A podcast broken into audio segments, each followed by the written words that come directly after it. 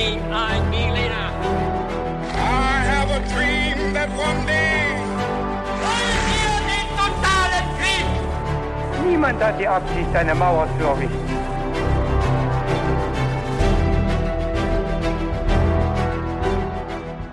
Hi und herzlich willkommen zurück zu einer weiteren Folge His2Go. Ich bin David Und ich bin Viktor. Und ich sage euch kurz, wie es ablaufen wird.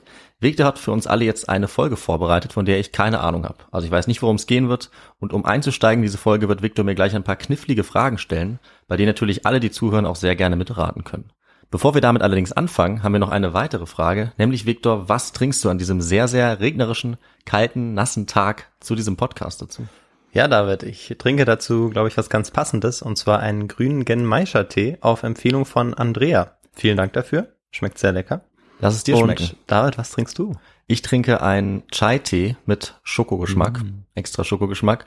Und äh, ich freue mich jetzt auf eine spannende Geschichte, die uns ein bisschen aufwärmt, weil das Wetter sieht draußen wirklich schrecklich aus, Septembertag. Und ich lasse mich jetzt einfach von dir äh, entführen in eine vergangene Zeit. Ja, ähm, ich glaube, die Geschichte wird tatsächlich sehr gut taugen, um uns alle ein bisschen aufzuwärmen. Ich fange, äh, bevor wir zu den Fragen kommen, mit einem kleinen Intro an. Und ähm, ja. Alex Dumas war ein unübertrefflicher Krieger, ein Mann mit festen Überzeugungen und großer Courage. Er war berühmt für seine Stärke, seine Fechtkunst, seinen Mut und sein Talent, auch noch die schwierigsten Situationen zu meistern.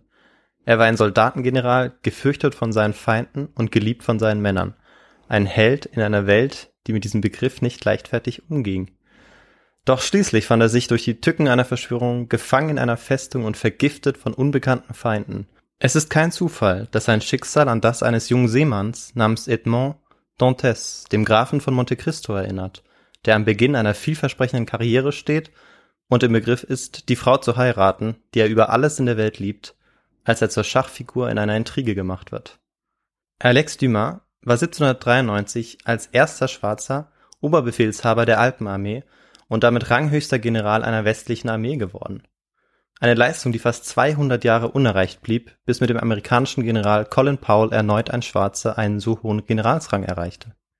Die detaillierten Kenntnisse zu seiner Biografie haben wir dem amerikanischen Historiker und Orientalist Tom Rice zu verdanken, der für die Recherche zum Leben des wahren Grafen von Monte Cristo um die Welt gereist ist und sogar ein Safe, einen verschlossenen Safe aufbrechen ließ. Okay. Rice wurde für seine Anstrengungen belohnt und bekam für sein Werk Der schwarze General, das Leben des wahren Grafen von Monte Cristo, die wohl höchstmögliche Auszeichnung, den Pulitzerpreis. Unsere filmreife Geschichte beginnt in Haiti, wo Alexandre Dumas 1762 als Sohn einer schwarzen Sklavin geboren wurde. Bevor wir aber dazu kommen, habe ich jetzt noch ein paar Fragen an dich, David. Sehr gerne. Genau gesagt drei. Und ähm, bevor ich zu denen komme, möchte ich aber noch kurz wissen von dir, ob du schon mal davon gehört hast. Ähm, Von dem General Alexandre Dumas. nein, von dem habe ich noch nicht gehört. Aber von dem Grafen von Monte Cristo, oder? Ja, von dem habe ich gehört. Das hatte ich gehofft. Und die erste Frage lautet, in welchem Jahr wurde erstmals die Sklaverei aufgehoben? War das A 1772, B 1794 oder C 1865? Ähm, okay, äh, ich meine, es wurde natürlich nicht von allen Staaten gleichzeitig aufgehoben. Korrekt. Ähm, und ich denke, die USA waren sicherlich nicht die ersten. Äh, daran, da würde die 1865 zu passen. Also das ist es bestimmt nicht. Ähm, dann tippe ich mal auf ähm, B. Ich nehme mal die Mitte. Mhm. Dann kommen wir zur nächsten Frage. Welche Feldfrucht machte das heutige Haiti zu einem der zeitweise wahrscheinlich lukrativsten Kolonien der Welt? Mhm. War das A das Zuckerrohr, B der Kaffee oder C die Sojabohne? Da würde ich auf Zuckerrohr tippen. Ich meine, Okay. das hätte ich schon mal gehört. Okay, sehr gut. Ähm, und dann kommen wir zur letzten Frage, bevor wir dann in der Geschichte die Fragen auflösen werden. Mhm. Wie üblich. Welchen Beinamen bekam der General aufgrund seines Mutes, Charisma und seiner unbändigen Kraft? War das A. Herkules, B. Schwarzer Teufel oder C. Horatius Cockles von Tirol? Ich weiß nicht, was der letzte Name da drin zu suchen hat. Äh, das klingt ist ein sehr merkwürdiger Beiname. Und ähm, von Tirol haben wir jetzt auch noch nicht gesprochen. Du hast natürlich was von der Alpenarmee gesagt. Hm. Vielleicht ist das ein Hinweis. Hm. Aber das klingt mir doch zu abwegig. Also nehme ich mal äh, äh, aufgrund seiner Hautfarbe dann den schwarzen Teufel. Mhm. Werden wir sehen. Ähm, und dann kommen wir jetzt zur Geschichte. Alexandre Dumas wird also am 25.03.1762 in einer kleinen Stadt in der französischen Zuckerrockkolonie in Saint-Domingue geboren. Und, mhm. ähm, oder Saint-Domingue. Und damit hast du die zweite Frage auch schon richtig beantwortet, David. Super, das geht schnell. Ja, es handelt sich äh, tatsächlich um die Feldfrucht des Zuckerrohrs. Mhm. Und ähm, wir werden auch so ein bisschen anschauen, ähm, ja, wieso oder weshalb es so wertvoll war. Und Saint-Domingue, das liegt eben auf dem Gebiet des heutigen Haiti, wie wir uns denken können. Sein Vater hieß Antoine und war in Frankreich in der Normandie als Landadliger groß geworden und äh, trug den klangvollen Familiennamen und auch Titel David de la Pailleterie. Und ähm, genau, das war, das war sein Titel.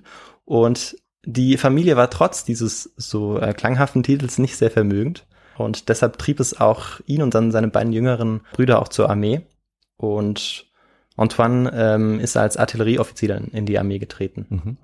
In den 1730ern wurde das Kolonialregiment, in dem der mittlere seiner beiden jüngeren Brüder äh, diente, Charles, auf diese eben diese Insel dann auch geschickt, auf Saint-Domingue. Und das war ein Glücksfall, wie sich dann herausstellen sollte, denn diese Zuckerplantage, das waren eben die Ölfelder des 18. Jahrhunderts eigentlich, also der perfekte Ort, an dem die Söhne verarmter Adelsfamilien ein Vermögen scheffeln konnten. Zucker war damals ein ziemlich rares und luxuriöses Produkt und ähm, galt anders als heute übrigens mhm. als überaus gesundheitsförderlich. Oh, okay. Also vielleicht so eine Geschichte des Zuckers wäre auch mal ganz interessant. Ja, sehr gerne. Mach das mal. Ja, mal schauen, mal schauen. Und Ärzte verschrieben das dann äh, gegen nahezu alles. Also war äh, diese Insel Sanomak auch so etwas wie die größte pharmazeutische Fabrik der Welt. Oh. Zucker war wirklich auch so das Wunderheilmittel der Aufklärung. Doch der Reichtum der damals wohl wertvollsten Kolonie weltweit war nur möglich, weil die Kolonisten Sklaven importiert hatten, die unter unwürdigsten Zuständen dann auf den Plantagen arbeiteten. Und Gewalt, Terror und Folter bestimmten dann auch die Methoden der Aufseher. Und man muss sich so grob vorstellen, dass ein Drittel aller Sklaven bereits in den ersten Jahren starben. Mhm. 1738 quittiert der Vater unseres Protagonisten dann umgehend seinen Dienst beim Militär, sobald er dann erfährt, dass sein Bruder auf dieser Insel ist, wo man so reich werden kann, und zieht jetzt eben dorthin zu seinem Bruder in den Nordosten der Karibikinsel. Dort gedeiht das Zuckerrohr dann auch am besten. Doch anders als sein Bruder, der bereits fleißig und erfolgreich Zuckerrohr exportiert, ähm, hat Antoine eigentlich keinerlei Lust, irgendwie ihm zu helfen, ihm unter die Arme zu greifen oder sonst irgendeiner Arbeit nachzugehen. Er empfindet es als Adliger auch so ein bisschen als unwürdig. Und jetzt ist es so, dass der Vater unseres späteren Protagonisten dann auch noch mehrere Sklavinnen als Geliebte nimmt und jetzt reicht es seinem Bruder Charles endgültig. Und ähm, er entschließt sich jetzt dazu, rechtlich gegen seinen älteren Bruder vorzugehen. Antoine erkennt die Gefahr rechtzeitig und verschwindet mit drei Sklavinnen und Sklaven im Dschungel der Insel. Das sorgt in der Gesellschaft Saint-Domingues für einen Skandal. Der nichtsnutzige Bruder eines angesehenen Pflanzers hat sich mit drei Sklaven im Dschungel davongemacht, wurde jetzt postuliert und geschrieben. Mhm. Obwohl Charles nach seinem Bruder suchen lässt, ist Antoine spurlos verschwunden, auch weil dieser sich dazu entschließt, zu seiner eigenen Sicherheit seinen Titel abzulegen und seinen Namen zu ändern. Er nennt sich jetzt Antoine de Lille, Antoine von der Insel. Ach so. Die äh, Flüchtigen lassen sich schließlich im bergigen Hinterland der Stadt Jérémie nieder, die erst wenige Jahre vorher gegründet wurde. Und diese, diese Stadt, die wächst aber jetzt äh, immer weiter und Jérémie ist heute die größte Stadt im Südwesten von Haiti. Hier im Hinterland wuchs der Zuckerrohr leider nicht so gut, aber dafür eine andere Feldfrucht, äh, die vor allem in Europa immer beliebter wurde. Und David, weißt du, welche ich meinen könnte? Dann hast du jetzt vielleicht den Kaffee äh, hier einge, eingeschlichen. Richtig, ja. Er widmete sich jetzt dem Kaffeegeschäft, weil ähm, es dort eben so gut wuchs auch. Und das Ganze lief aber insgesamt wohl nicht so erfolgreich ab. Mhm. Aber dazu kommen wir dann nachher nochmal. Für eine exorbitant hohe Summe soll Antoine sich dann etwa in den 1750ern ähm, dann eine Sklavin zugelegt haben äh, mit dem Namen Marie Cécette Dumas. Und das hat ein Ermittler herausgefunden, den Charles ähm, engagiert hatte, um seinen Bruder zu finden, mhm. den er immer noch für das, was er auf seiner Farm oder auf seiner Plantage gemacht hatte, für das Faulenzen und dafür, dass er die Sklaven genommen hatte, dafür wollte er sich immer noch ähm, rächen oder revanchieren. Okay. Und ähm, Marie Cécette Dumas wurde jetzt die Mutter unseres Protagonisten und seiner drei Geschwister. Am 25. März 1762 gebar sie jetzt Alexandre, der zunächst Thomas Alexandre hieß, aber sich später dann nur noch Alexandre bzw. Alex, Alex nannte. Äh, Alexandre wuchs in einer ziemlich rauen und wohl wenig zivilisierten Stadt auf, kann man wahrscheinlich sagen. Es gab viele Tavernen und Billardhallen und Prostitution, Hahnkämpfe, Alkohol und Opiate gab es an allen Ecken und, und Enden. Und die ersten Erfahrungen, die Alexandre mit Gewalt gemacht haben wird, dürften wohl äh, Massenschlägereien gewesen sein. war aber so, dass es trotz der Sklaverei insgesamt auch viele freie Sklaven gab. Viele Menschen, die wie Alexandre auch ein Elternteil hatten, das schwarz war und eins, das äh, weiß war. Und diese Menschen bildeten dann alsbald auch die kulturelle Elite von Saint-Domingue, weil sie einfach in der Überzahl waren auch. Sie stellten sich aber selbst nicht unbedingt schützend vor die Sklaven, mhm. sondern sie bildeten wirklich sozusagen ein eigenes Großbürgertum neben den weißen Kolonisten. Und ähm, genau, obwohl der Kaffee so boomte, gab es wahrscheinlich einen auf der Insel, der nicht davon profitierte und das war der Vater unseres Protagonisten zu seinem Leidwesen. Aber äh, er schafft es dann trotzdem mit seinen Möglichkeiten, Alexandre großzuziehen, sein Lieblingskind, wie er ihn auch benennen sollte oder äh, wie es dann auch rauskommen sollte. Und äh, er unterrichtet seinen Sohn in griechischer und römischer Geschichte oder das, was er davon weiß. Er bringt ihm auch die Grundlagen in den Naturwissenschaften und der Mathematik bei, weil Antoine ja der Artillerie gedient hat und mhm. dadurch so Grundkenntnisse erlangt hatte. Und vor allem unterrichtet er ihn jetzt im Reiten, Schießen und Fechten.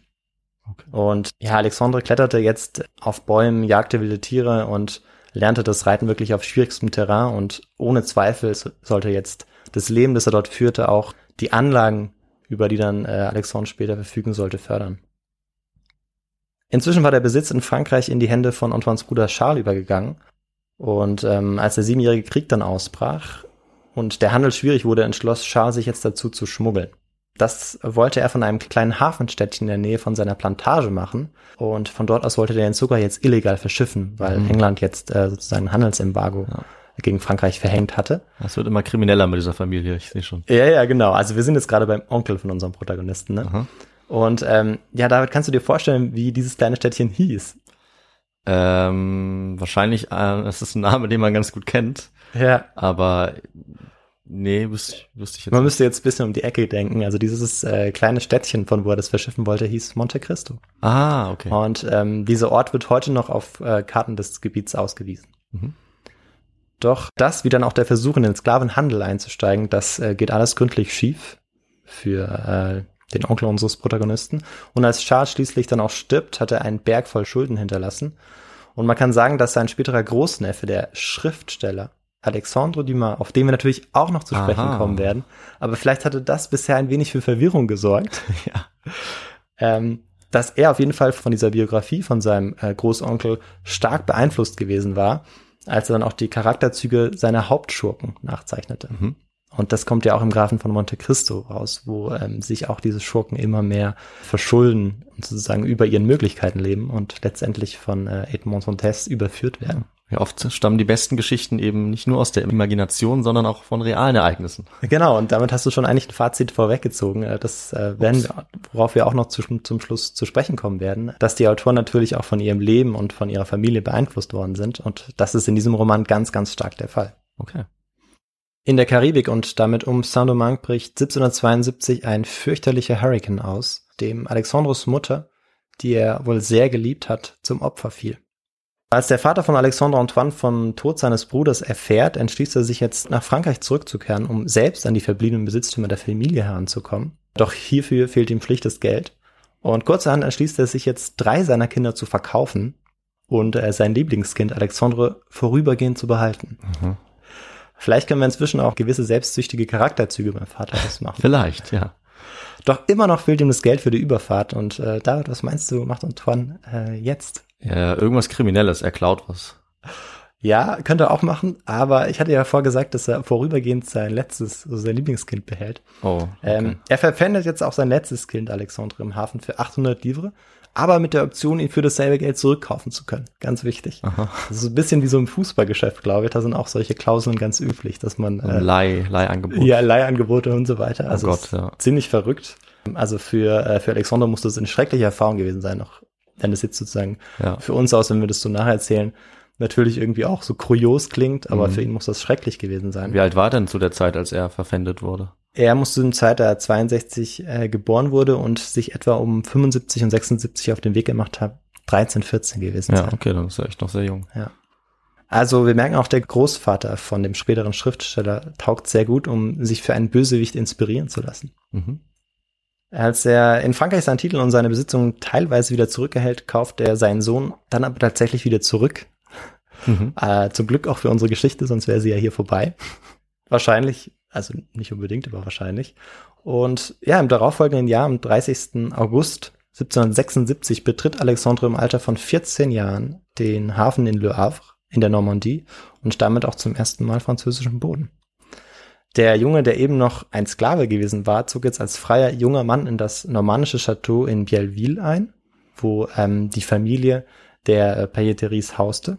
Und zum Leidwesen seiner Verwandten schaffte es jetzt äh, der Vater Alexanders Antoine, den Großteil der Schulden von sich fernzuhalten und ihn auf seine Verwandten rüberzuschieben.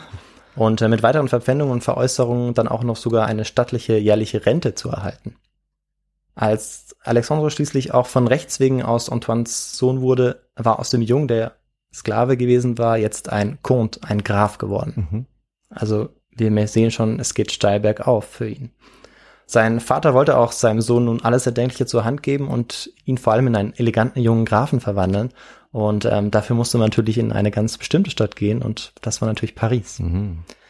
Im Herbst 1778 ziehen dann Alexandre und sein Vater nach Paris, beziehungsweise in die Nähe nach Saint-Germain-en-Laye, eine kleine und sehr elegante Stadt im Westen von Paris, die Heimat und Enklave des Hochadels, kann man sagen. Und ihr Haus lag nicht unweit von der Akademie des königlichen Fechtlehrers, wo auch Antoine seinen Sohn einschrieb. Und in dieser Schule erwies sich Dumas außerordentlich gewandter Athlet und überaus talentierter Fechter, so dass auch der mysteriöse Fechtmeister Chevalier de Saint-Georges der ebenso ein Elternteil hatte, das, das schwarz war und eins, das äh, weiß war, dass er auf ihn aufmerksam wurde. Und ähm, der ist auch auf jeden Fall eine Folge wert, aber okay. um den können wir uns jetzt leider nicht weiter kümmern. Und Alexandre war bereits in sehr frühem Alter mit seinen 1,85 sehr groß und außerdem unglaublich kräftig. Mhm. Äh, vor allem, wenn man bedenkt, dass die Durchschnittsgröße damals nicht mal 1,70 betrug. Okay. Ähm, wie du wahrscheinlich auch weißt. Nee, wusste ich nicht. Okay, was ist jetzt? Ich weiß, dass Napoleon für die damalige Zeit mit 1,70 äh, gar nicht so klein war. Genau. Ja. Und äh, damit war er auch fast dann über dem Durchschnitt, ja. sozusagen. Ja, und in jungen Jahren wurde dann mit einer ganz bestimmten äh, mythologischen Figur verglichen und das war Herkules. Aber nicht seine Feinde, Aha. haben wir so genannt. Okay. Also du hast noch zwei Möglichkeiten, dass deine Antwort richtig ist. Guter Trick von dir. Ja. Alexandre wurde in der Gesellschaft der Aristokraten ein ziemlich gern gesehener Gast, auch weil er es verstand, Geschichten äh, aus den wilden Kolonien zu erzählen und auch von Kämpfen mit wilden Tieren. Da war man an den unterschiedlichen Höfen natürlich sehr begeistert. Mhm. Alexandre muss aber nicht nur ein guter Geschichtenerzähler gewesen sein, sondern auch äh, sehr attraktiv äh, gewesen sein. Vielleicht kann man das auf dem äh, Bild, das ich reinstellen werde, ein bisschen erkennen. Der Damenwelt fiel der Amerikaner ob seiner attraktiven Erscheinung immer wieder ins Auge. Und Alexandre verbrachte in den nächsten Jahren immer mehr Zeit in der Stadt Paris, das nur drei Stunden mit der Kutsche entfernt lag. Also für damalige Verhältnisse war das sehr nah.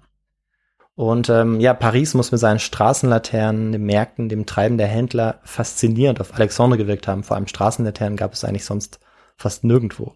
Aber gleichzeitig bedeutet das auch, dass die Straßen Paris eng überfüllt und waren und vor Dreck überliefen also, dass der französische Schriftsteller Mercier auch schrieb, dass keine ausländische Nase den Gestank Paris ertragen könnte, der schwefelig mit einem Beigeschmack von Salpetersäure ist. Oh, ja. Alexandre schien das aber egal zu sein.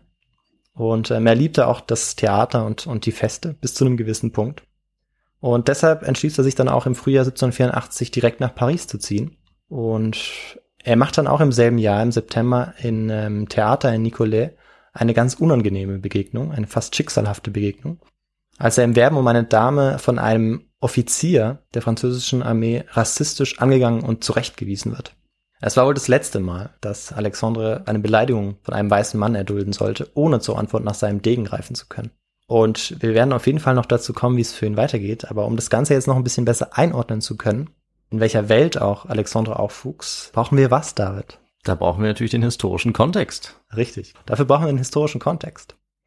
Mitte des 17. Jahrhunderts äh, begann dann auch Frankreich, ähm, in Sklavenhandel beizutreten und hatte vorher auch Stützpunkte in Westafrika und in der Karibik aufgebaut, sodass ähm, dann auch die Sklaven von Afrika in die Karibik verschifft werden konnten.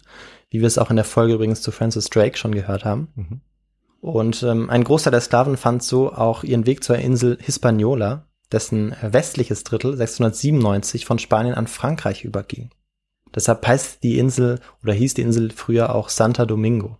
Okay. Und wurde sozusagen einfranzösisiert mit Saint-Domingue. Mhm. Und heute liegt auf dieser Insel Haiti und die Dominikanische Republik.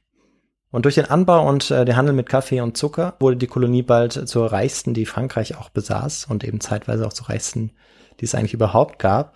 Doch ähm, dieser Erfolg war eben nur durch die Einführung der Sklaverei möglich geworden. 40.000 Sklaven gelangten jährlich auf die Insel und mussten dann unter fürchterlichen Bedingungen in der Gluthitze von morgens bis abends dann auf den Plantagen arbeiten.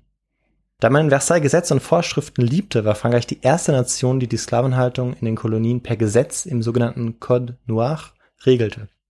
Dort wurden vielfältige Möglichkeiten genannt, wie die Sklaven auch ausgebeutet werden durften. Doch da es ein Gesetz gab, schuf es auch gleichzeitig jetzt eine Bühne für unerwartete Entwicklung. In den 1750er Jahren legten sich aufgeklärte Anwälte mit der kolonialen Zuckerlobby an und erreichten tatsächlich weit gefasste Rechte für Schwarze. Sklaven, die aus den Kolonien nach Frankreich kamen, konnten Klagen gegen ihre Herren erheben und ihre Freiheit erhalten. Es kam zu den sogenannten Freilassungsprozessen, über die man sich in der Republik der Vereinigten Staaten ein Jahrhundert später noch lustig machen sollte. Dieser Wandel führte dazu, dass Dumas und sein Fechtmeister beileibe nicht die einzigen Schwarzen waren, die im Königreich Karriere machen konnten. Und es war sogar so, dass auch Juden nach Jahrhunderten durchgehender Diskriminierung erstmals volle bürgerliche und politische Rechte zugestanden bekamen. Mhm. Und äh, ja, dieses Zeitalter brachte einen Großteil der Welt in Kontakt mit modernen Vorstellungen über die Freiheit der Menschen und mit der Vorstellung, dass alle Menschen ohne Ansehen ihrer Religion oder Rasse dieselben Rechte und Freiheiten besitzen und dieselbe Achtung verdient haben. Gleichzeitig leitete diese neue emanzipatorische Bewegung auch die Gegenbewegung des modernen Rassismus und Antisemitismus ein, die ähm, diese Entwicklung sozusagen nicht mitführen wollten, sondern weiterhin davon profitieren wollten, hm. ähm, vor allem Plantagenbesitzer Sklaven ausbeuten zu können. Ja, und wir kommen jetzt zurück zu unserer Geschichte. Alexandre findet jetzt heraus, dass das Vermögen seines Vaters eigentlich größtenteils nur auf Schulden gegründet ist. Das hat er vorher nicht so mitbekommen. Und er kommt auch nicht so gut damit zurecht, dass sein Vater nochmal heiratet. Und kurz bevor sein Vater dann auch stirbt, kommt es zum Bruch zwischen den beiden und Alexandre David de la Pailleterie entschließt sich daraufhin, sein prunkreiches Leben aufzugeben und sich dem Heer anzuschließen. Auch möglicherweise wegen dieser schicksalhaften äh, Begegnung, die er eben vor unserem historischen Kontext gemacht hat. Ja, ja möchte jetzt auch einfach zeigen, was in ihm steckt. Mhm. Sein Vater stirbt kurz darauf. Alexandre wird äh, bei seiner Beerdigung auch nicht anwesend sein. Doch anders als erwartet tritt der junge Adlige nicht als Offizier, sondern als einfacher Soldat der Armee bei. Und zwar den Dragonern, einer Kavallerieeinheit, die dafür bekannt war, die härtesten und schmutzigsten Aufgaben zu mhm. erledigen. Eine Mischung aus Wut, Stolz und Entschlossenheit muss ihn äh, wohl dazu getrieben haben, auch seinen Adelstitel abzulegen und seinen Namen zu ändern. Und was meinst du, David? Welchen Nachnamen gab er sich fortan? Ähm, keine Ahnung. ich muss passen. Also wir hatten ihn schon ganz am Anfang. Äh, das ist der Name jetzt Dumas von ah, okay. seiner Mutter. Also ich dachte, es kommt vielleicht irgendwas total Wildes jetzt dazwischen. Nee, nee, nee. Ich hatte am Anfang überlegt, ob ich sozusagen den äh, Nachnamen noch weglassen soll, aber das ist dann äh, kompliziert, ja. wenn man es nur mit dem Vornamen macht. Aber erst jetzt heißt er okay. oder nennt er sich Dumas. Auch einfach, weil es diesen Bruch mit seinem Vater gegeben hat und er wirklich das Leben als Landadliger aufgeben möchte. Und ähm, er unterschreibt in der Folge auch bei Militärberichten eben mit Alexandre beziehungsweise mit Alex Dumas eigentlich. Und Dumas hat äh, ziemlich schnell in seiner Truppe einen gewissen Ruf als Kämpfer und Draufgänger erworben und er hat auch äh, großen Spaß daran, Tricks zu zeigen, die seine Körpergröße und Beweglichkeit beweisen. Bald ranken sich ziemlich viele Geschichten um den jungen Amerikaner, wie er auch genannt wird. Und eine, die oft wiederholt wurde und die wir vielleicht auch noch heute kennen, erzählt davon, dass er drei Duelle gegen Kameraden an einem Tag ausfocht und alle drei gewann obwohl er zwei klaffende Wunden am Kopf davon trug und eigentlich fast gar nicht mehr weiterkämpfen konnte.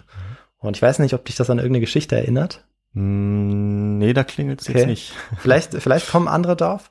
Äh, das ist so, dass genau diese Szene in den drei Musketieren auch vorkommt. Ah, okay. Wo die drei Musketiere auch äh, an einem Tag, ich weiß nicht, ob es drei Duelle, ich glaube, es sind tatsächlich drei Duelle ja. ausfechten. Okay. Ja. Und in Paris spitzt sich im Sommer 1788 die Lage ein bisschen zu, wie vielleicht auch einige, äh, die jetzt zuhören, wissen. Das äh, Brot wird äh, jetzt so teuer, dass viele es sich äh, kaum noch leisten können. Die französische Krone hat im Zuge ihrer Beteiligung am amerikanischen Unabhängigkeitskrieg eigentlich äh, kein Geld mehr. Und der Amtsadel blockiert nötige Reformen, die äh, man jetzt bräuchte, um eben zum Beispiel die Versorgung sicherzustellen der Bevölkerung. Und ja, diese Reformen, die fordern natürlich das französische Volk auch. Und so kommt es äh, 1789 zu den ja, folgenreichsten Ereignissen der neuzeitlichen europäischen Geschichte, als nach fast tausend Jahren die Monarchie und die absolutistische Ständegesellschaft abgeschafft wird. Mhm. Und am 14. Juni 1789 befindet sich der Soldat Alex Dumas nicht in Paris, aber 130 Kilometer östlich von Paris und wartet mit seinem Regiment auf weitere Befehle, die jetzt aber nicht mehr vom König, sondern dem Kriegsminister der neu gegründeten Nationalgarde kam, von Lafayette. Als die Unruhen ganz Frankreich erschüttern, bekommt am 15. August auch das 6. Regiment der Dragoner endlich einen Befehl. Dumas Einheit soll in der Kleinstadt Villers-Cotterêts die Bevölkerung vor marodierenden Banden beschützen. Bei einem Gastwirt, der kurz vorher zum Kommandeur der Nationalgarde in der Kleinstadt ernannt worden war oder gewählt worden war, kam er dann auch unter.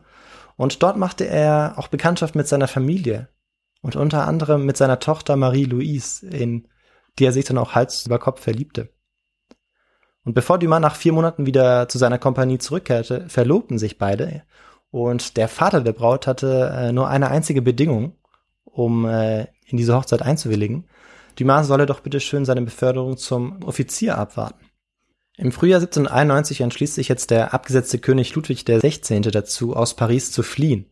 Das Problem ist, dass ähm, die Menge bzw. ein Teil der Bevölkerung das mitbekommt. Und ähm, seine Kutsche wird dann auch aufgehalten und im Anschluss daran äh, bricht in Paris Chaos aus und es kam zum sogenannten Massaker auf dem Marsfeld, als radikale und gemäßigte Revolutionäre aufeinander trafen.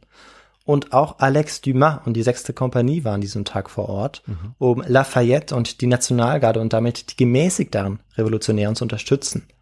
Das äh, wird für den weiteren Verlauf seiner Geschichte noch sehr wichtig werden. Ja, das glaube ich.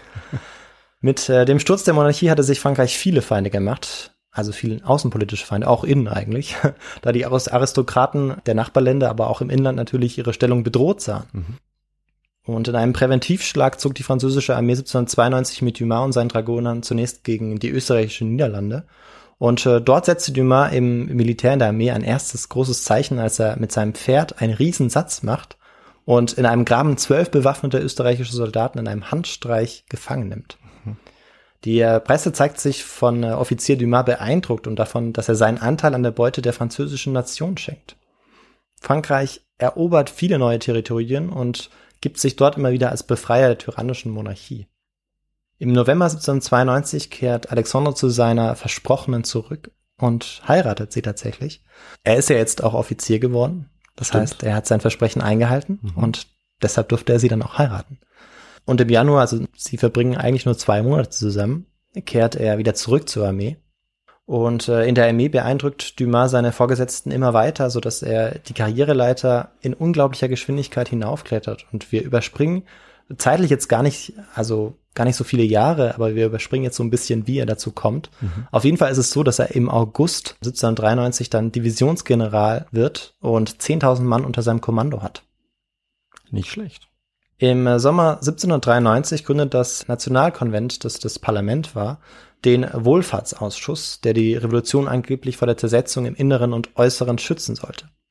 Unter einem gewissen Robespierre wurde der Wohlfahrtsausschuss mit nahezu diktatorischen Vollmachten ausgestattet. In äh, Frankreich begann auch das Zeitalter der Terreur. Ein jeder, der verdächtigt wurde, Royalist zu sein oder sich äh, irgendwelchen Verschwörungen angeschlossen zu haben, der ähm, wurde eigentlich kurzerhand hingerichtet. Es gab keinen Prozess. Mhm. Ähm, es gab keine Möglichkeit, sich zu verteidigen, vor allem 1794 dann. Dumas hat damit glücklicherweise noch nicht so viel Kontakt, zumindest noch nicht 1793. Und aufgrund seiner Verdienste im Kampf wird er jetzt sogar zum General der Alpenarmee ernannt. Der Soldat aus dem tropischen Saint-Domingue bekam den Befehl, auf einem Gletscher 2200 Meter über Meereshöhe den Österreichern den St. Bernhard und den Mont Cenis wegzunehmen. Also wir sehen, das ist äh, eigentlich eine ziemlich unglaubliche Geschichte auch bisher. Mhm. Ähm, er hat wahrscheinlich auch mit dem Klima äh, noch nicht so viel Kontakt gehabt und äh, muss dort jetzt eine ganze Armee befehligen. Doch anders als man vielleicht denken würde, beneidete ihn keiner um diese Aufgabe. Und äh, vielleicht weißt du auch, warum das so gewesen sein könnte. Ähm, vermutlich waren die Österreicher ein starker Gegner, kann ich mir vorstellen. Und es war schwer, dort zu kämpfen auf diesem Gelände. Ja, ähm, also sie hielten sozusagen den Berg unter ihre Kontrolle und es ist mhm. immer schwierig, äh, einen Berg äh, oder ein Lager auf einem Berg anzugreifen. Ja. Aber das andere Problem war, dass die Generäle, die er ersetzt hatte, nicht immer im Kampf gefallen waren äh, oder irgendwie ausgetreten waren oder so oder gestorben waren durch Krankheiten, sondern dass sie nach Niederlagen von äh, Robespierre und dem Wohlfahrtsausschuss eigentlich vor die Guillotine gezerrt worden waren oder noch an Ort und Stelle vor den Augen ihrer Soldaten hingerichtet wurden. Oh, okay. Das heißt, es war kein Spaß und kein Versprechen, dass das auch lange gut gehen würde. Außer er hätte natürlich jetzt Erfolg. Ne? Außer er hätte Erfolg. Und inmitten dieser Kampfvorbereitung, also noch bevor es zu dieser Schlacht kommt, äh, kommt Dumas erstmals mit einem jungen, aufstrebenden Kollegen in Kontakt, als dieser von Dumas Kanon verlangt. Aha, ich glaube, ich weiß schon, wer das sein kann. Das ist äh, der General der etwas verarmten Italienarmee. Und äh, ja, David, wer war dieser Kollege? Vermutlich ein gewisser Napoleon Bonaparte. Richtig, ja, das war Napoleon Bonaparte. Doch er konnte ihm die Kanonen nicht geben, weil er einfach selber zu wenig Kanonen hatte und die brauchte für seinen Angriff äh, auf diesen Berg Mont-Cenis. Jetzt könnte man sich natürlich fragen, ob sich das nicht noch rächen könnte. Er wusste damals natürlich nicht, was mit diesem Napoleon noch so passieren würde. Mhm. Das wusste eigentlich kaum jemand. Und äh, im Mai 1794 sind die Kampfvorbereitungen dann abgeschlossen und als der Schnee dann endlich auch schmilzt, entschließt sich Dumas dazu, den Feind anzugreifen. Und in der Schlacht gegen die Österreicher Mont-Cenis erringt er dann auch einen überwältigenden Sieg. Mhm. Und äh, Dumas hat damit auch die Spitze der Welt, den höchsten Punkt, den die Französische Republik im 18. Jahrhundert je erreichen sollte, erobert. Und trotz dieses Sieges wurde der General im Juni 1794, als die äh, Schreckensherrschaft ihren Höhepunkt erreicht hatte, vor den Wohlfahrtsausschuss zitiert. Und da kannst du dir vorstellen, woran das gelegen haben könnte, dass er jetzt doch noch, obwohl er Erfolg hatte, in der Schlacht ähm, ja vor Robespierre zitiert wurde. Ähm, ja, du hast ja schon gesagt, zu der Zeit konnte das völlig willkürlich sein. Ähm, aber ich könnte mir auch vorstellen, dass er vielleicht jetzt mächtig geworden war durch diesen Sieg und vielleicht äh, als so als Gefahr gesehen wurde von Robespierre. Mhm. Ist vielleicht eine, eine Möglichkeit, ist aber nicht das, Schade. was dann tatsächlich der Fall war. Es ist äh, nämlich so, dass ihn ein Soldat, der im Juli 1791 auf dem Marsfeld gewesen war, wiedererkennt Hm. und denunziert. Ich hätte vorher mal gesagt, dass es vielleicht noch wichtig werden Ja, könnte. hätte ich drauf kommen können. Da hätte ich Genau. nicht richtig aufgepasst. Und Alexandre Dumas hatte ja an der Seite der Nationalgarde gegen die wahren Revolutionären in den Augen des Wohlfahrtsausschusses gekämpft, so lautete der Vorwurf. Doch in Wahrheit hatte Alexandre und seine sechste Kompanie lediglich für die Sicherheit und Ordnung aller Anwesenden gesorgt und er selbst soll keinen einzigen Schuss abgefeuert haben. Mhm. Und Dumas wusste aber, dass die Gegebenheit, dass er an diesem Tag an der Seite Lafayette auf dem Marsfeld gestanden hatte, eigentlich einem Todesurteil gleichkam. Das war aber noch nicht alles. Dumas hatte außerdem bei der blutigen Zurückschlagung des royalistischen Aufstandes in der Vendée 1793 aufgrund moralischer Bedenken Befehle missachtet und derart zurückhaltend agiert, dass die Radikalen seine Treue zur Republik in Frage stellten. Seine Milde brachte ihm dann sogar den Spitznamen Monsieur de l'Humanité, das heißt Herr oder Mann der Menschlichkeit, Mhm. was wir heute eher als äh, Lob vielleicht verstehen würden oder interpretieren würde Ja, auf jeden Fall. wurde damals als Schwäche Mhm. ausgelegt und als sozusagen Systemkritik gegen die Revolution. Mitte Juli 1794 trifft dann Dumas etwas verzögert in Paris ein und tritt vor den Ausschuss, eigentlich vor seinen Henker. Doch das Schicksal meint es gut mit Dumas, denn so langsam hatten auch die französischen Abgeordneten genug von der Willkür ihres Kollegen Robespierre und den Denunziantentum und sie nahmen ihn fest und richteten ihn an seiner geliebten Guillotine selbst hin. Also hat er gerade noch rechtzeitig äh, Ta- Tatsächlich, ja. quasi noch abgewartet. Genau, das passiert nämlich noch im selben Monat. Also, Ah, ja. Also wenn er ein paar Monate vorher dort an, eingetroffen wäre, wäre er wahrscheinlich, wahrscheinlich, ja. guillotiniert worden. Ja, wie seine Vorgängergeneräle und andere, Ja. die, ähm, die sich auf dem Marsfeld Mhm. befanden, an den Seiten der gemäßigteren Revolutionären. Von 1793 bis 1794 hatten fast 17.000 Menschen an der Guillotine den Tod gefunden. Dumas durfte anschließend sein Leben behalten, aber kehrte nicht zur alten Armee zurück. Noch im selben Jahr verzeichnete Dumas eine weitere tolle Nachricht, die er selbst und seine Familie auch kaum glauben konnte. Nachdem wichtige Größen der Aufklärung lange Zeit Druck gemacht hatten, schaffte der Nationalkonvent tatsächlich 1794 die Sklaverei ab. Und damit, David, lagst du auch bei dieser Frage richtig. Ja, super. Freue ich mich. Herzlichen Glückwunsch. Danke. Und ja, man muss sich vorstellen, dass in den Vereinigten Staaten äh, der oberste Gerichtshof noch einige Jahrzehnte später Schwarzen keine Rechte zusprach, ähm, beziehungsweise keine, die der weiße Mensch respektieren müsste. Ja, und daran können wir ganz gut erkennen, dass tatsächlich äh, in Frankreich Menschenrechte auch sehr früh sozusagen proklamiert wurden Mhm. und äh, man eigentlich schon sehr modern agierte für unser Verständnis aus heutiger Sicht. Ja. Nach all diesen Unruhen und nachdem auch die Terreur vorbei war, wurde es im Winter 1794, 95 wieder etwas ruhiger in Frankreich. Und Dumas konnte jetzt die Zeit mit seiner Frau und seiner kleinen Tochter, die jetzt auch zur Welt gekommen war, genießen. Und äh, mit Freuden nimmt Dumas dann auch zur Kenntnis, dass 1795 die erste Eliteschule der Welt eingerichtet wird, in der die Hautfarbe keine Rolle spielt. Mhm. Nachdem der Winter vorbeigeht und äh, es für Dumas wieder heißt, sozusagen zur Armee zurückzukehren, Es ist so, dass er sich der Italienarmee von Napoleon Bonaparte anschließt. Und der Monsieur de l'Humanité, der Herr der Menschlichkeit, kämpft jetzt Seite an Seite mit dem wahrscheinlich pragmatischsten und erbarmungslosesten Menschen seiner Zeit. Und da können wir uns natürlich schon die Frage stellen, ob das gut gehen wird. Okay. Dumas macht auf jeden Fall da weiter, wo er aufgehört hat und ist immer noch darauf bedacht, sozusagen menschlich vorzugehen und allgemein sozusagen gewisse Manieren zu bewahren. Er tadelt Kavaliersoffizierskollegen, weil sie die Zeche prellen oder weil sie Vieh stehlen oder die einheimische Bevölkerung schlecht behandelt bei dem Italienzug. Und ja, während scheinbar alle in der Armee um ihn rum verrohen, wird Dumas immer sensibler für die korrekte Beziehung zwischen Soldaten und Zivilbevölkerung. Er stellt sich teilweise auch gegen die Plünderungsbefehle Napoleons. Allerdings vermeidet er dabei jeden direkten Zusammenstoß mit dem Oberbefehlshaber. Also äh, seine kurzen Berichte oder Anmerkungen sind immer sehr vorsichtig ausgedrückt. Mhm. Schlau. Ja, und auch wichtig für ihn und für seine Karriere. Im äh, Kampf sorgt Dumas mit seiner Größe und der unglaublichen Kraft, mit der er seinen Säbel durch die Reihen der Feinde schwingt, für Aufsehen. Und das natürlich nicht nur äh, bei seinen ja, Kollegen in der Armee, sondern auch beim Feind. Als er in der Schlacht allein auf einer Brücke stehend eine ganze feindliche Kavalleriekolonne niedermacht, sprechen die Österreicher bald nur noch vom schwarzen Teufel. Okay. Und damit hast du auch die dritte Antwort richtig gegeben. Und ähm, ja, Ja, herzlichen Glückwunsch. danke. Habe ich einfach dazu. gut geraten. Ja, Dumas Erfolge im Kampf sind beachtlich, doch andere Generäle stehen in der Gunst Napoleons trotzdem immer noch höher, obwohl man nicht sagen kann, dass sie ja bessere Generäle sind oder besser kämpfen, nicht unbedingt. Ähm, und das liegt unter anderem daran, dass sie es schaffen, also die anderen Generäle Dumas Erfolge geschickt zu verdecken. Äh, Dumas regt sich über die Berichterstattung sichtlich auf auch. Und als er einmal mit seiner Kavallerie gegen einen Feind, der 2 zu 1 in der Überzahl war, einen unglaublich wichtigen Sieg erringt und ein Bericht wieder falsch übermittelt wird, kann man fast sagen, dass Dumas ein bisschen ausrastet. Mhm. Ich zitiere aus seinem Brief am 18. Januar 1877 an Napoleon. General, ich habe erfahren, dass der Trottel, dessen Aufgabe es ist, Ihnen über die Schlacht vom 27. Bericht zu erstatten, gemeldet hat, dass ich während jener ganzen Schlacht reiner Beobachter geblieben sei, was ja eben falsch war. Ich wünsche ihm keine solche Beobachtung, denn er hätte sich dabei in die Hosen geschissen.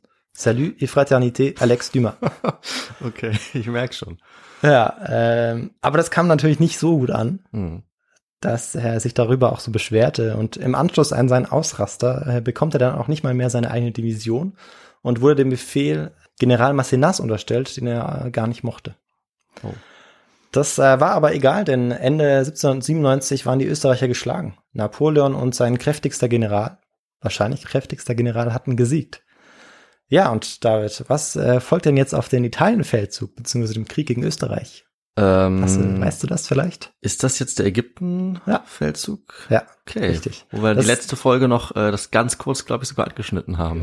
Genau, also die Sklaverei hatten wir in der vorletzten Folge, den Ägyptenfeldzug, beziehungsweise dieses Trauma von Ägypten hatten wir ja auch äh, in der letzten Folge, also es verbindet so ein bisschen die beiden Folgen nochmal.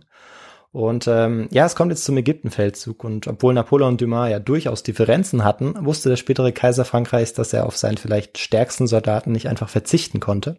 Und als Kommandant einer Kavallerieeinheit folgt Dumas Napoleon jetzt in diesen Krieg. 1798 brach die Armade in Toulon auf und landete im Juni des Jahres an der ägyptischen Küste. Zuerst fiel Alexandria und später Kairo an Frankreich. Doch nach anfänglichen Erfolgen stellt sich bald heraus, dass dieser Feldzug eine Nummer zu groß für Napoleon und Frankreich ist, vor allem als dann auch noch die Osmanen und die Briten in den Kampf eintreten. Und zu Napoleons Unmut ist es jetzt sogar so, dass man äh, ja teilweise, vor allem als sie in Alexandria einmarschieren, aufgrund der Statur und der Haltung Dumas ihn für den Anführer der Expedition hält Oh. und nicht Napoleon. Und als Dumas sich schließlich auch mit anderen Generälen über die Frage stritt, weshalb genau sie eigentlich hier waren und Napoleon davon erfuhr, wuchs sein Unmut jetzt immer mehr. Und ähm, er wirft Dumas jetzt auch vor, gegen ihn konspirieren zu wollen. Aber es war tatsächlich so, dass eigentlich damals keiner der Soldaten so richtig verstand, was sie eigentlich in Ägypten zu suchen hatten. Ja. Also es war durchaus eine berechtigte Frage, die man sich stellen konnte. Und Napoleon sollte dort auch keine weiteren großen Erfolge erringen. Und spätestens als der britische Admiral Nelson dann im August 1798 nahezu die gesamte französische Flotte bei der Seeschlacht bei Abukir versenkt, wird es dann äh, tatsächlich sehr eng für die Soldaten und auch für die Generäle. Und da Dumas gesundheitlich angeschlagen ist, bittet er Napoleon darum, jetzt nach Frankreich zurückkehren zu können, ähm, was dieser ihm auch erlaubt. Er ist wahrscheinlich froh, ihn dann auch loszuwerden. Ja. Äh, dann ja, hält keiner mehr ihn für den wahren Anführer dieser Expedition, die aber eigentlich schon gescheitert ist. Im März 1799 bucht er im Hafen Alexandrias eine Passage nach Frankreich. Doch nach einigen Seemeilen wird deutlich, dass das Schiff alles andere als fahrtauglich ist. Und mit Mühe und Not rettet sich die Mannschaft und ihr Passagier Alex Dumas an die Küste Süditaliens in den Golf von Tarent. Mhm. Zu Dumas Unglück regiert dort jetzt der royalistisch-katholische Kardinal Ruffo. Der französische General wird ohne Verhandlungen trotz des vorherigen Versprechens freigelassen zu werden ins Gefängnis gesteckt. Im Gefängnis erkrankt Dumas so schwer, dass er für den Rest seines Lebens davon überzeugt ist, vergiftet worden zu sein. Er leidet unter Depressionen, starken Bauchschmerzen und wird auf einem Auge blind und auf einem Ohr taub. Zweifellos ist es diese Festungshaft, die später auch seinen Sohn, den Schriftsteller Alexandre Dumas, für seinen Roman Den Grafen von Monte Cristo inspirierte. Ah, okay. Inzwischen macht sich seine Frau große Sorgen und bettelt auch in den Regierungskreisen um Hilfe und Murat, ein Vertrauter Napoleons auch, aber vor allem ein alter Waffenbruder Dumas versprach Marie-Louise, dass er sich darum kümmern würde, ihn wieder ja, frei zu kaufen oder irgendwie frei zu bekommen. Und tatsächlich nach zweijähriger Haft wird der General 1801 im Zuge der Kapitulation des Königreichs Neapel freigelassen. Zurück in Frankreich muss er feststellen, dass sich das Land in den letzten zwei Jahren komplett verändert hat. In seinem geliebten Land, in seiner geliebten Republik ist mit Napoleon an der Spitze als erster Konsul die Monarchie eigentlich faktisch zurückgekehrt. Also die Republik ist Geschichte und auch die Sklaverei, die 1794 abgeschafft worden war, was de facto nicht überall durchgesetzt wurde, aber dennoch gültig war eigentlich, war von Napoleon wieder eingeführt worden. Hm. Der glühende Republikaner und frühere Sklave war damit in vielerlei Hinsicht von Napoleon verraten worden. 1791 war in Saint-Domingue eine Revolution ausgebrochen und Frankreich drohte das wichtige Zuckergebiet zu verlieren. Und obwohl die dortigen Bewohner es als Fortsetzung der französischen Revolution sahen, wurden sie von eben dieser Revolutionsregierung blutig niedergeschlagen und auch Napoleon führte diesen blutigen Kampf gegen die so wichtige Kolonie fort. Es handelt sich dabei natürlich auch um das spätere Haiti, falls ja. Äh, jemand später eingestiegen ist oder was übersprungen hat. und obwohl Napoleon tausende Soldaten dorthin geschickt hatte, eben um diese haitianische Revolutionsbewegung aufzulösen, ähm, musste er mit ansehen, wie am 1. Januar 1804 die französische Kolonie Saint-Domingue unter dem Namen Haiti ihre Unabhängigkeit gewann. Mhm. 1802 brachte Napoleon weitere rassistische Gesetze in Umlauf, die Menschen mit anderer Hautfarbe systematisch ausgrenzten.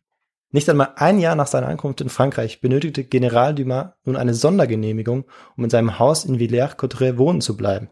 Schwarze Offiziere durften nicht mehr in Paris und der Umgebung wohnen.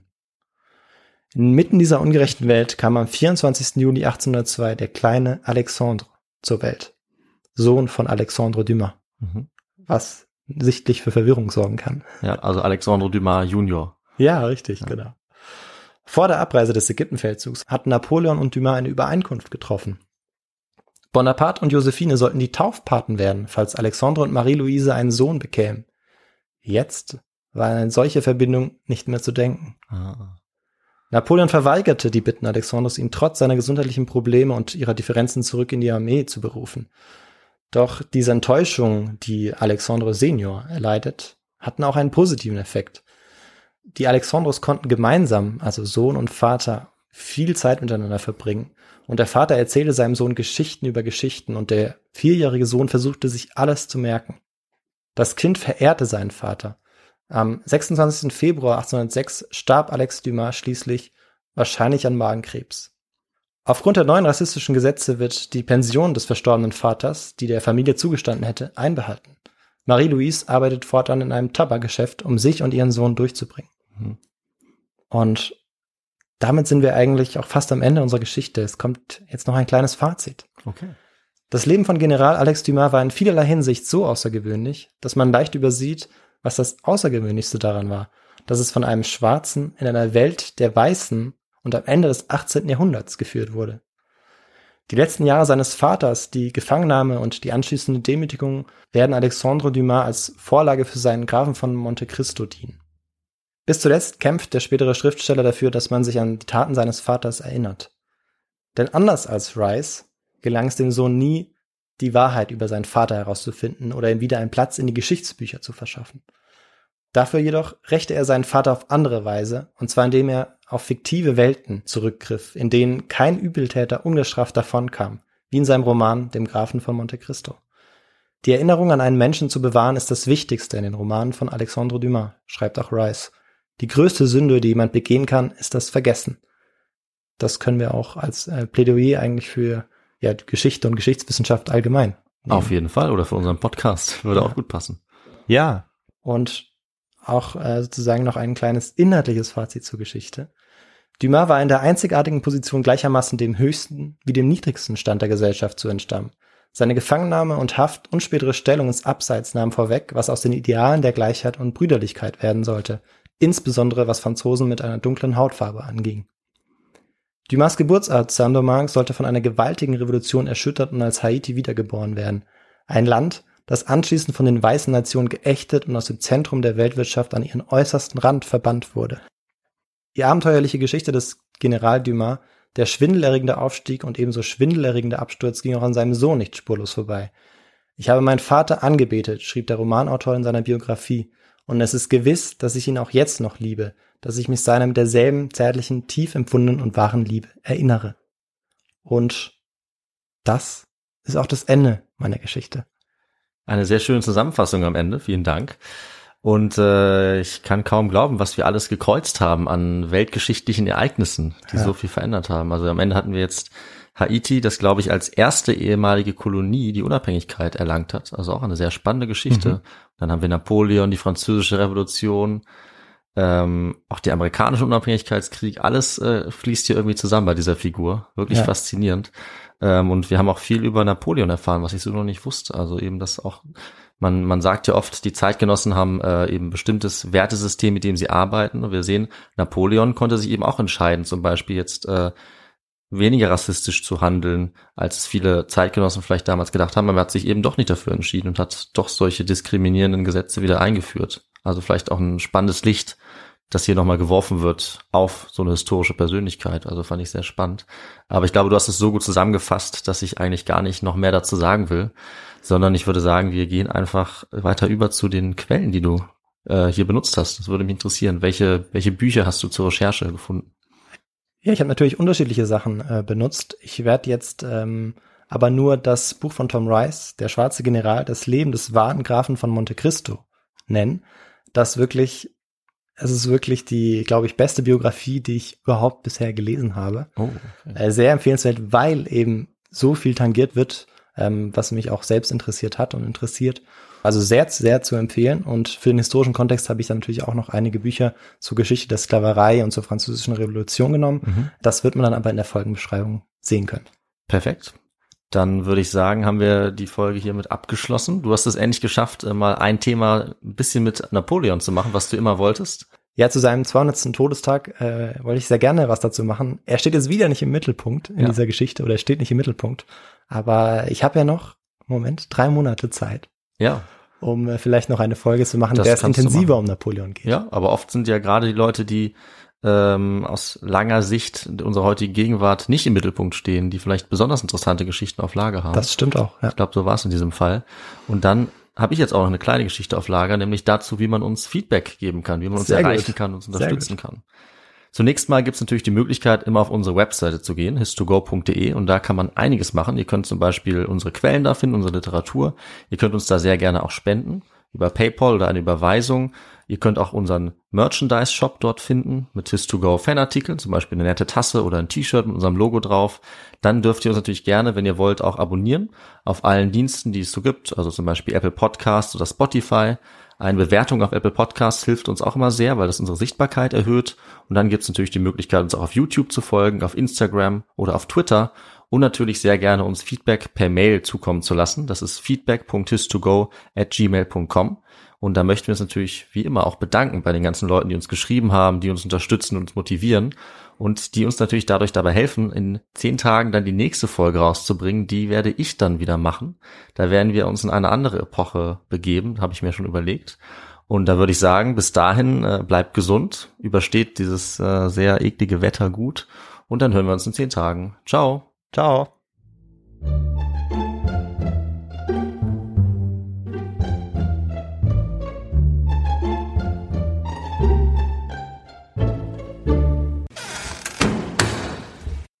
Aber er konnte ihm die Kanonen nicht geben, weil er selber knapp ähm, bei Kasse war. Nee, das weil er knapp bei Kanonen war. Ja. Ich sag's nochmal. Einfach mal eine neue Redewendung äh, erfinden. Wieso eigentlich nicht?